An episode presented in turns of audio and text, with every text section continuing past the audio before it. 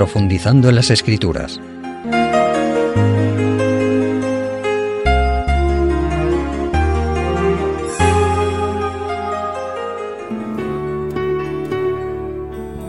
Amigos radioyentes, en el libro del profeta Daniel, en el Antiguo Testamento, se nos cuenta la fidelidad de cuatro jóvenes, Daniel, Ananías, Misael y Azarías, que fueron deportados del reino de Judá en Israel por el rey de Babilonia Nabucodonosor, alrededor del año 606 a.C. Vamos a leer esta historia tan interesante y hermosa, con grandes enseñanzas, en el capítulo 1 del libro que lleva el nombre de Daniel. Dice así, en el versículo 1, En el año tercero del reinado de Joacim, rey de Judá, vino Nabucodonosor, rey de Babilonia, a Jerusalén y la sitió.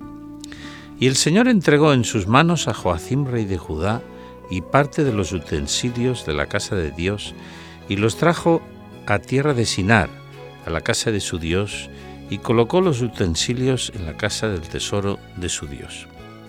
Y dijo el rey a Aspenaz, jefe de sus eunucos, que trajese de los hijos de Israel, del linaje real, o de familias nobles, algunos adolescentes en quienes no hubiese ningún defecto corporal, de buen parecer, diestros en toda sabiduría, cultos e inteligentes, e idóneos para estar en el palacio del rey y que les enseñase las letras y la lengua de los caldeos. Y le señaló el rey una porción para cada día de la provisión de la comida del rey y del vino que él bebía, que los educase durante tres años para que al fin de ellos se presentasen delante del rey. Entre estos estaban Daniel, Ananías, Misael y Azarías, de entre los hijos de Judá.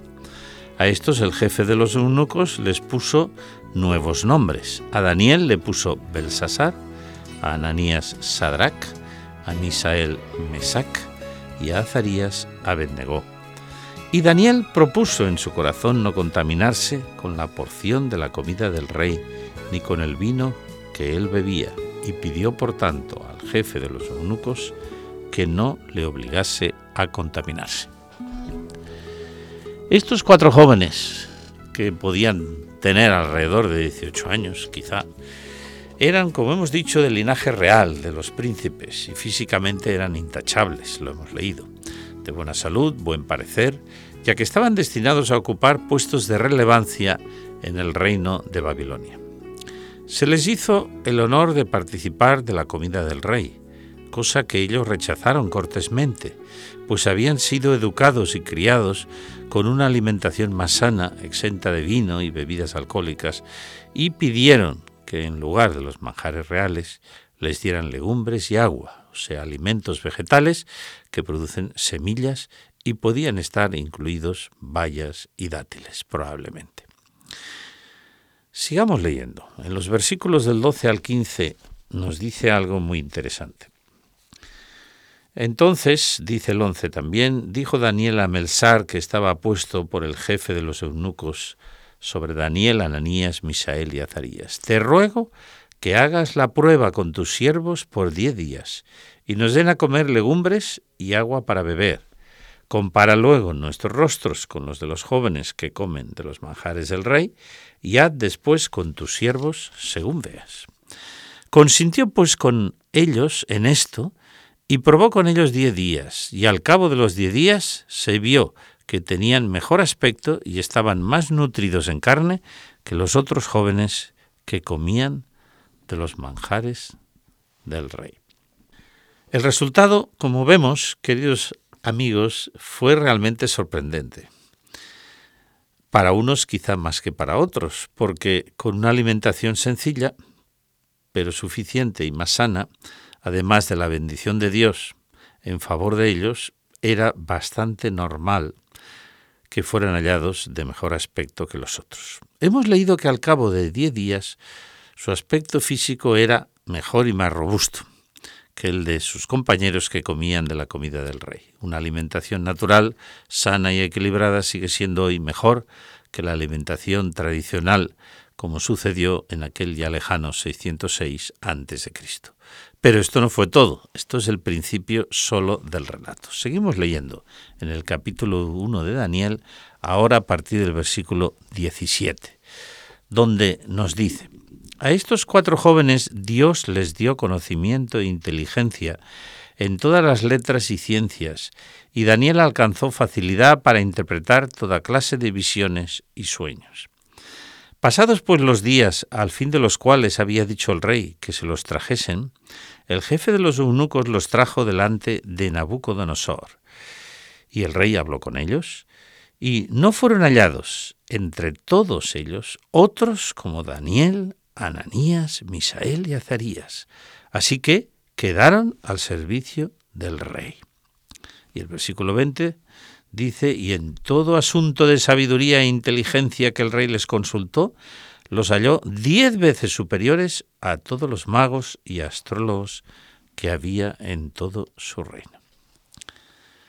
Una vez más, amigos oyentes, la bendición de Dios en la vida de aquellos cuatro jóvenes creyentes, fieles a sus principios no sólo de salud, sino de fe, permitió que fueran hallados en cuestiones de sabiduría e inteligencia, dice el texto, literalmente, diez veces superiores a todos los malos, magos y astrólogos de Babilonia. Se dice pronto, diez veces superiores a sus compañeros de estudios. Pero, ¿qué cuestiones eran estas sobre las que se les examinó? Cuestiones de ciencias, de astronomía, matemáticas, y sin duda también lingüísticas. Es lógico pensar que sin duda era así. También es lógico aceptar que Daniel y sus compañeros habían aprendido perfectamente la escritura cuneiforme y los idiomas babilónicos, el acadio, el sumerio y el arameo, incluida la escritura aramea. El esfuerzo personal, la alimentación sana y equilibrada, y especialmente, y esto es muy relevante, amigos radioyentes, la bendición de Dios en sus vidas, produjeron este resultado tan impresionante. Yo me pregunto si podría suceder algo semejante en nuestras vidas, quizá en menor grado, aunque el contexto histórico sea hoy distinto. Sin duda, esta es una pregunta para la reflexión, pero yo tengo ya mi respuesta. En la lectura inicial vimos que aquellos cuatro jóvenes hebreos con nombres de profundo significado, se les cambió el nombre. Este es, mis amigos, un tema interesante que vamos a analizar. ¿Por qué los babilonios les cambiaron el nombre a Daniel, Ananías, Misael y Azarías? Hemos leído en los versículos 6 y 7, donde dice, entre estos estaban Daniel, Ananías, Misael y Azarías, de entre los hijos de Judá, y a estos el jefe de los eunucos les puso nuevos nombres.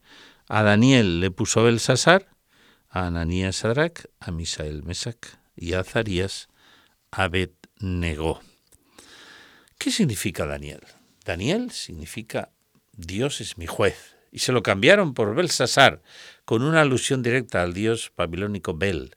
Y como algunos comentaristas han sugerido, podría significar Bel proteja la vida del rey Obel proteja su vida. Ananías, ¿qué significa? Significa Yahvé, o sea, Dios es misericordioso. Y le fue sustituido por Sadrach, cuyo significado no es totalmente conocido, pero según algún comentarista podría ser una alteración del nombre del dios babilónico Marduk o del dios elamita Sutruk. Y Misael. Misael puede significar probablemente quién pertenece a Dios. Y le fue sustituido por Mesac, que como en el caso de Sadrach no es un nombre babilónico conocido y cuyo significado exacto desconocemos, pero que sin duda tenía una alusión a los dioses paganos de Babilonia. Azarías significa Yahvé, o sea, Jehová, Dios es mi ayuda que le fue sustituido por Abed Negó o Abed Nebó, que significa siervo del dios Nabú, que es el dios cuyo nombre llevaba el rey Nabucodonosor de Babilonia. Nos preguntábamos antes por qué los babilonios les cambiaron el nombre a esos cuatro jóvenes hebreos? La respuesta es obvia, amigos oyentes. Sus nombres originales le recordaban al Dios creador y a su religión hebrea, y con el cambio quisieron borrar en ellos todo vestigio, todo recuerdo de su pasado, de su religión y de su Dios.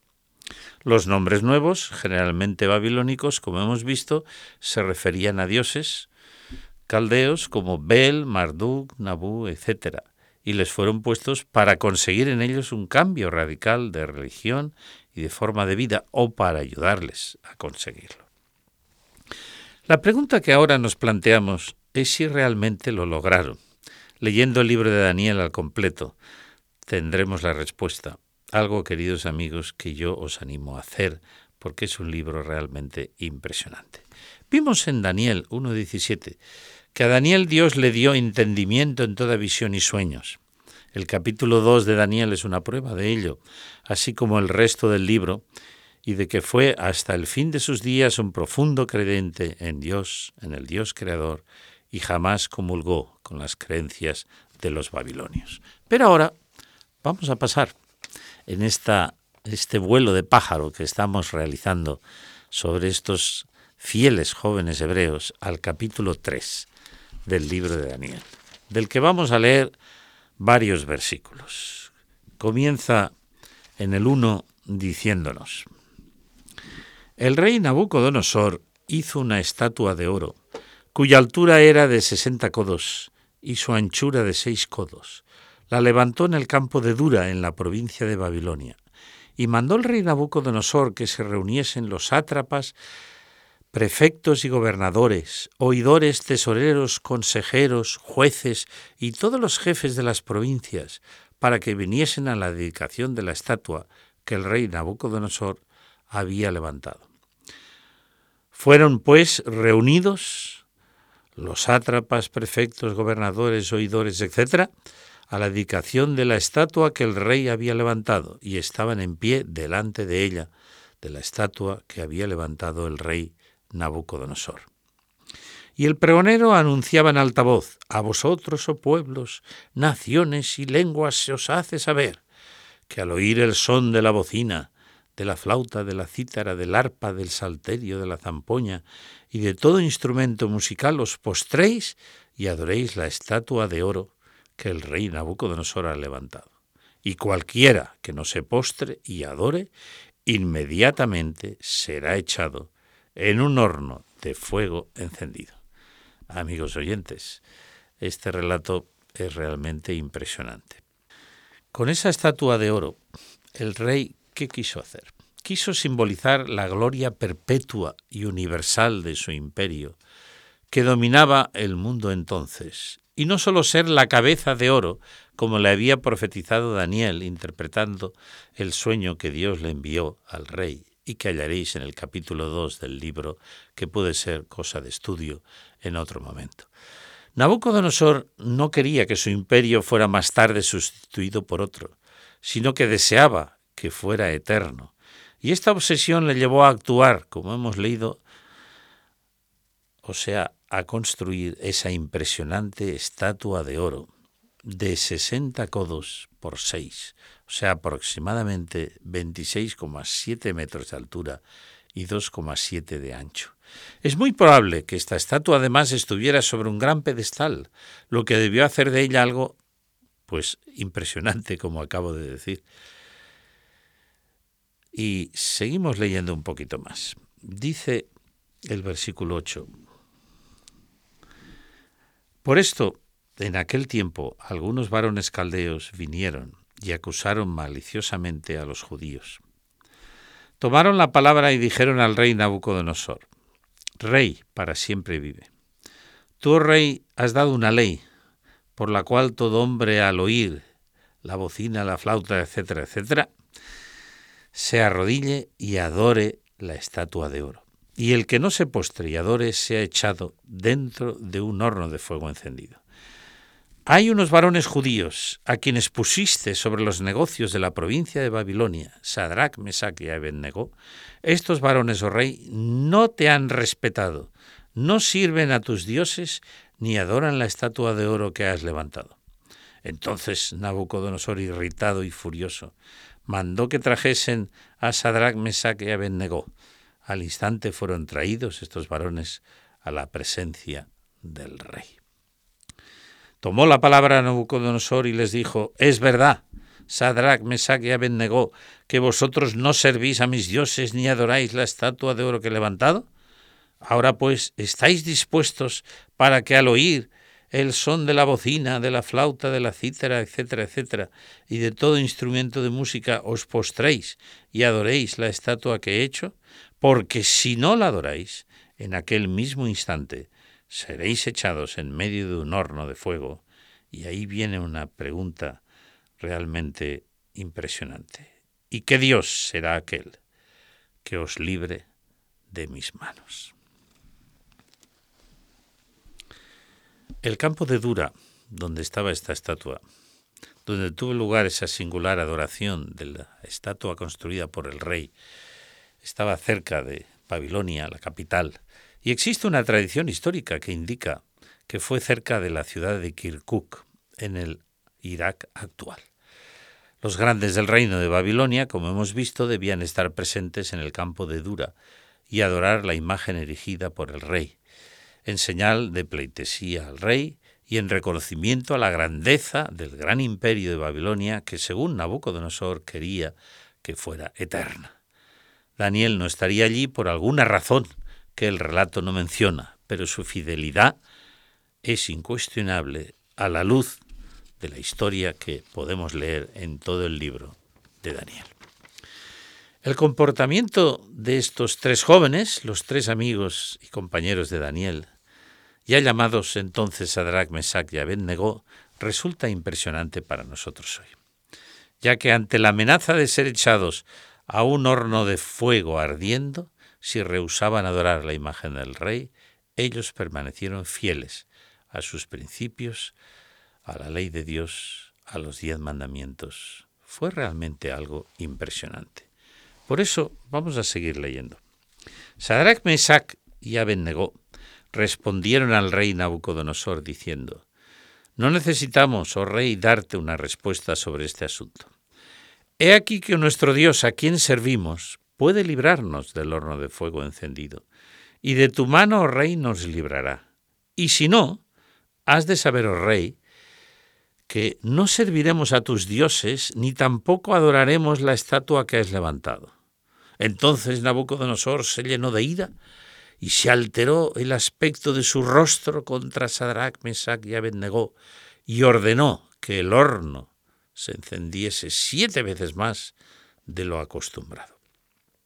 Y mandó a hombres muy vigorosos que tenían el ejército que atasen a Sadrach, Mesach y Abednego para echarlos en el horno de fuego encendido. Realmente esta es una historia impresionante, amigos. Y fue una historia real. No es un cuento de hadas, no es una leyenda, es algo histórico. Aquellos jóvenes conocían los diez mandamientos, conocían Éxodo 20 y sabían que hay un mandamiento en la ley de Dios que dice, no te harás imagen ni ninguna semejanza de cosa alguna. No te postrarás a ellas ni las honrarás. No, no fue un capricho, ni una locura, ni un fanatismo, sino fidelidad absoluta a la ley de Dios, que aún está vigente y que desgraciadamente no son muchos los que la respetan hoy. Pero cuando el rey amenazó con calentar el horno siete veces, Realmente la respuesta de aquellos jóvenes fue un ejemplo para nosotros. Oh rey, mira, no tenemos por qué responderte a este asunto. Nosotros solo te vamos a decir una cosa. Creemos y confiamos en un Dios que es poderoso para librarnos de tu horno, aunque lo calientes siete veces. No sabemos lo que Él hará. Él puede hacerlo. Pero lo haga o no lo haga, tienes que tener bien claro que tu imagen no vamos a adorar. He aquí, amigos oyentes, un ejemplo de fidelidad para nosotros hoy, para este tiempo en que, según las situaciones, la gente actúa.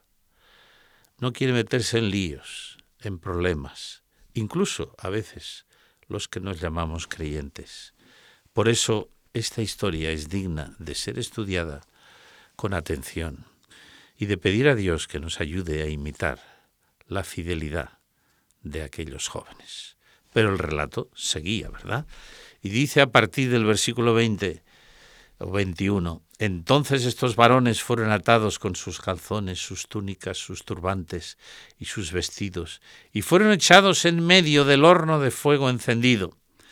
Y como la orden del rey era premiante, y habían encendido tanto el horno, la llama de fuego mató a aquellos que habían llevado allá a Sadrach, Mesach y Abednego.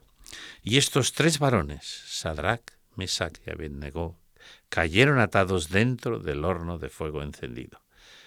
Entonces el rey se quedó atónito y se levantó apresuradamente y dijo a los de su consejo, ¿No hemos arrojado al fuego a tres varones atados? Ellos respondieron al rey, ¿es verdad, oh rey? Y él repuso, Pues bien, yo veo cuatro varones sueltos que se pasean por en medio del fuego sin sufrir ningún daño, y el aspecto del cuarto es semejante al de un hijo de los dioses. Entonces Nabucodonosor se acercó a la puerta del horno de fuego encendido y tomando la palabra dijo, Sadrach, Mesach y Abednego, siervos del Dios Altísimo, salid y venid. Entonces Sadrach, Mesach y Abednego salieron de en medio del fuego. Comentemos un poco este relato impresionante. El rey se enfurece, como ya vimos, manda calentar el horno siete veces, y algunos de sus soldados y servidores lo sufren con su propia vida, ya que al echar a los tres jóvenes fieles al horno, ellos mueren por el calor impresionante, enorme, que se desprendía de aquel horno.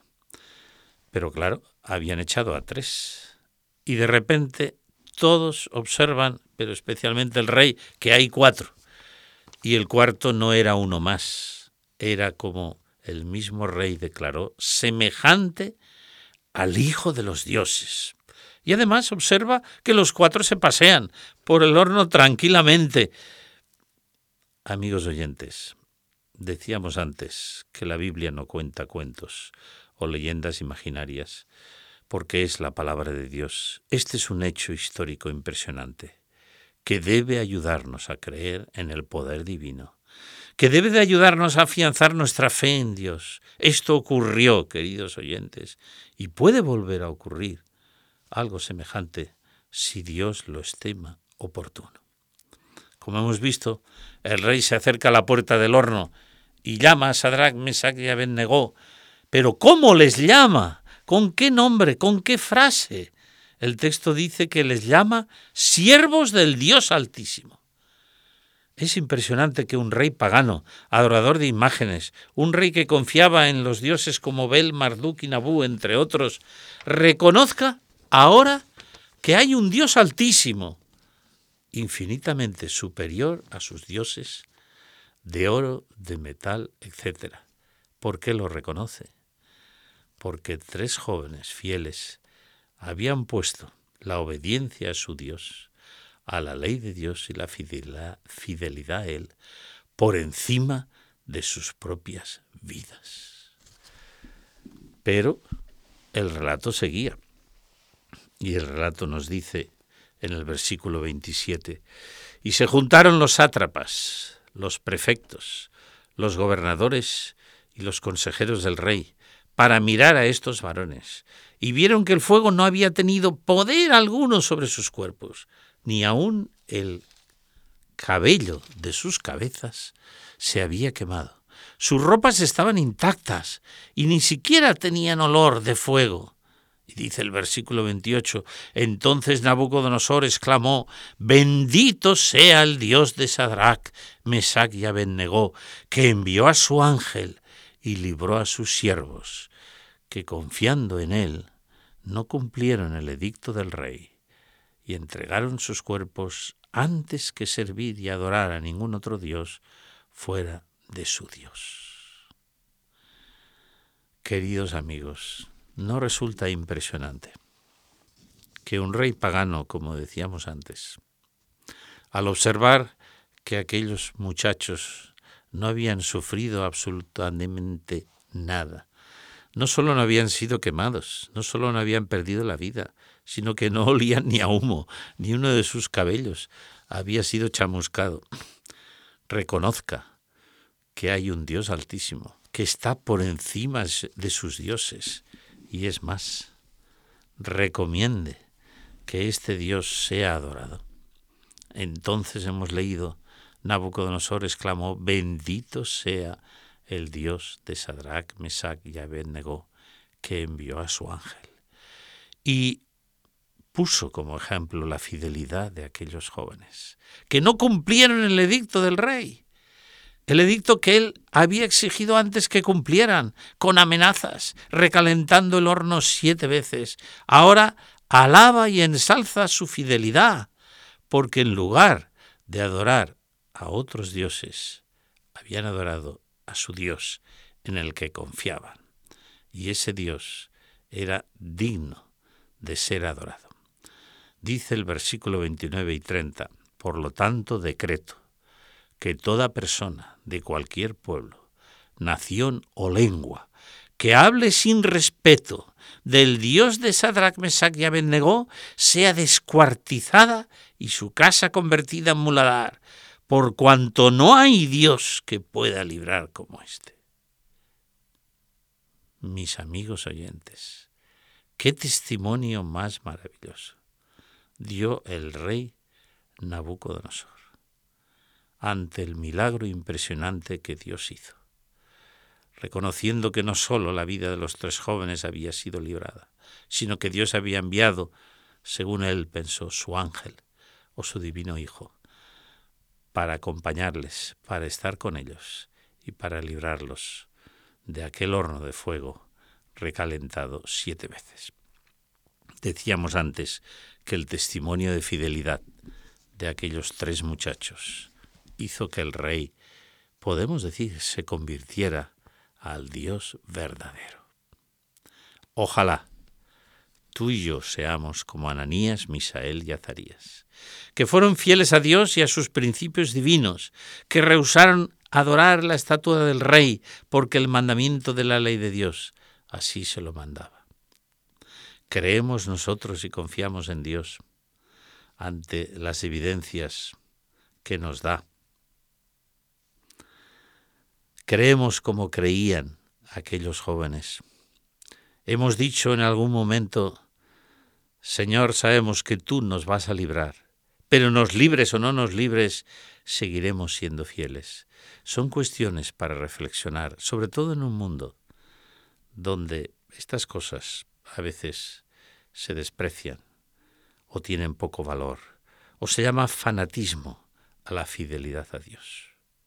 Para nosotros creyentes, pues, yo me pregunto en este momento, ¿cómo está mi fidelidad a Dios en mi vida y en tu vida, amigo creyente? Hoy que tantos no creen en nada, que se cambian de chaqueta tan fácilmente. Y nuestra fe y confianza en Dios, repito una vez más, es semejante a la de esos tres jóvenes fieles. Oremos como los discípulos oraron y digamos, Señor, aumentanos la fe, pero recordemos que la fe no cae milagrosamente del cielo, sino que viene por el oír atentamente la palabra de Dios y aplicarla a nuestras vidas, por una relación de oración y comunión con Dios. Eso nos lo enseñan las Sagradas Escrituras. Reflexionemos y tomemos la decisión de ser imitadores de aquellos jóvenes fieles, Daniel, Ananías, Misael y Azarías. Porque el mundo necesita hoy hombres y mujeres que sean fieles como ellos lo fueron. Fieles a la verdad, como dijo la escritora Elena de White, aunque se desplomen los cielos. Fieles a su conciencia, fieles a la palabra y a los mandamientos de Dios. Dios quiere y puede ayudarnos a hacerlo. Que Dios nos bendiga para conseguirlo. Hasta el próximo encuentro. Conoce nuestros interesantes cursos en www.ofrececursos.org y solicita los que más te interesen de forma totalmente gratuita y sin ningún compromiso. Recuerda, www.ofrececursos.org.